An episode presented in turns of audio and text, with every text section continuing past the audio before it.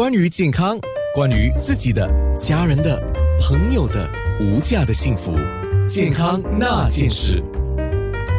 今天是星期一，健康那件事。今天我们要说的是一个叫自理能力。小朋友的时候，我们要锻炼他们自己梳洗啊，自理能力。可是到了我们年纪大的时候，我们因为生理的机能，可能有一些人是不能够自理了。在二零二零年人口普查里面，就说六十五岁或以上的有百分之十一点二的有至少一种基本生活的能力是难以自理。就说，这些都是年长的人士了。这些年长人士当中呢，呃，去年大概有九成以上是跟他人同住的，而百分之八十三点一是有配偶或者是子女同住。那么难以或者是无法进行至少一种基本生活能力的人当中，最常见的问题是行走还有活动功能这方面的挑战。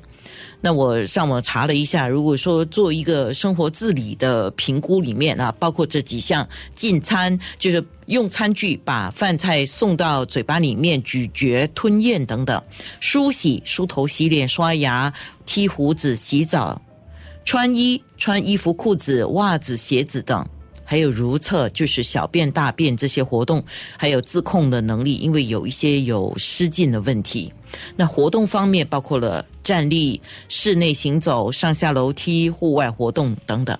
在这个调查当中啊，还有这个问卷当中，就是说你可以独立完成，有多少成分你可以独立完成，需要多少帮助，或者是完全不能自理。那今天我们等一下会有骨科医生，这是骨外科的高级顾问医生张怡红医生。当然，我们要针对的是行走。还有就是上下楼梯、站立，还有户外活动，哎，包括其实洗脸、刷牙这些也是要使用到肌肉、跟关节、跟骨骼了。这些问题，等一下我们一起来讨论啊！我的 WhatsApp 是八八五五零九六三，或者是我们的面部直播是在九六三好 FM 以及九六三好 FM 点 A N N A 健康那件事。